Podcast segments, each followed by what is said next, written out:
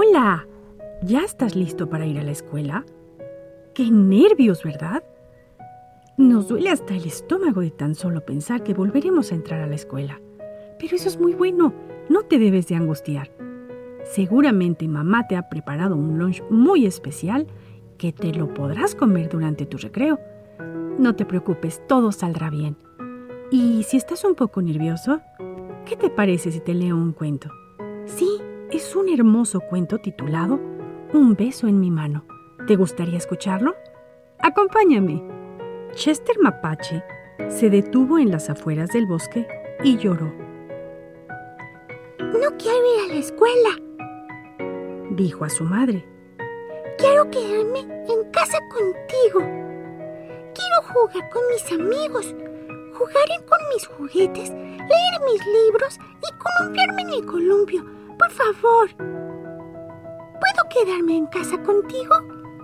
La señora Mapache tomó a Chester de la mano y frotó su nariz contra la oreja de su hijo. A veces, todos tenemos que hacer cosas que no queremos hacer, le dijo con suavidad. Aunque estas cosas nos parezcan extrañas o nos asusten en un principio, pero la escuela te encantará una vez que comiences a ir.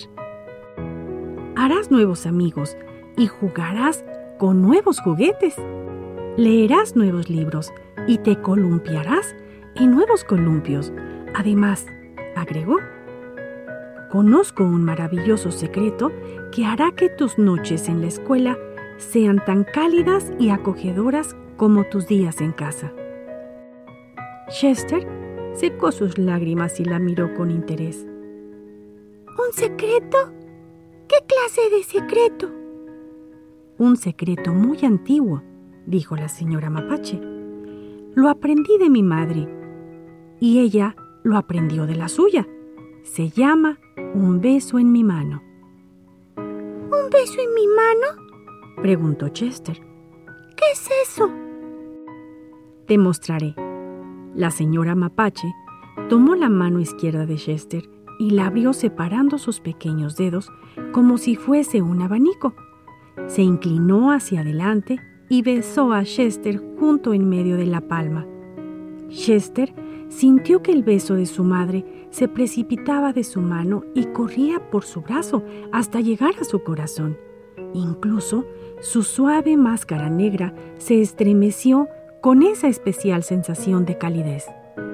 La señora Mapache sonrió y dijo a Chester, Cuando te sientas solo y necesites un poco de cariño como el que recibes en casa, solo presiona tu mano sobre tu mejilla y piensa, Mami te ama, mami te ama. Y ese mismo beso saldrá hacia tu cara y te llenará de cálidos y acogedores pensamientos. Tomó la mano de Chester y con mucho cuidado envolvió el beso con sus deditos. Ahora deberás ser muy cuidadoso para que no se te pierda. Bromeo. Pero no te preocupes, te prometo que cuando abras tu mano para lavar tus alimentos, el beso permanecerá allí pegado. Chester amaba el beso de su mano. Ahora sabía que el amor de su madre estaría junto a él donde quiera que él fuera, incluso en la escuela. Esa noche, Chester se paró frente a su escuela y se quedó pensativo. De repente, se volvió hacia su madre y sonrió. Dame tu mano, le dijo. Chester tomó la mano de su madre entre las suyas y separó sus grandes dedos ya conocidos para él como si fuera un abanico.